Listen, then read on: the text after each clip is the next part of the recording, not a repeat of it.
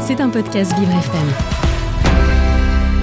Et dans mon monde, on met évidemment en avant euh, la place des femmes qui font euh, l'actualité avec Exaucé Caillès. Bonjour Exaucé. Bonjour Léo, bonjour à tous. Du Direction 16... Cannes aujourd'hui, pardon, excusez-moi. Oui, effectivement, effectivement. Du 16 au 27 mai s'est déroulée la 76e édition du Festival de Cannes au Palais des Festivals.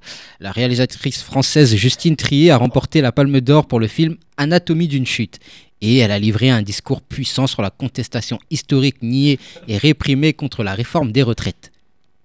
Et oui, Exaucé, son discours a suscité un, un, un, tollé sur euh, les réseaux sociaux. Et on oublie même qu'elle a remporté un prix. Et là, ce qu'on retiendra, c'est son discours puissant et engagé. Mais elle aura indéniablement marqué l'histoire du Festival de Cannes parce qu'elle lise tout de même au nombre de trois les femmes réalisatrices récompensées de la Palme d'Or, après Jeanne Campion et Julia Ducorneau, et au nombre de 10 les films français ainsi distingués. En recevant sa récompense, elle se dit très heureuse et émue, et elle dit également, je la cite, Cette année, le pays a été traversé par une contestation historique extrêmement puissante, unanime de la réforme des retraites, alors que des applaudissements se faisaient entendre dans la salle. Elle poursuit, cette contestation a été niée et réprimée de façon choquante. Et pour Justine Trier, ce schéma de pouvoir dominateur de plus en plus décomplexé éclate dans plusieurs domaines. D'abord socialement, c'est là où c'est le plus choquant, dit-elle, mais aussi toutes les autres sphères de la société et le cinéma n'y échappent pas.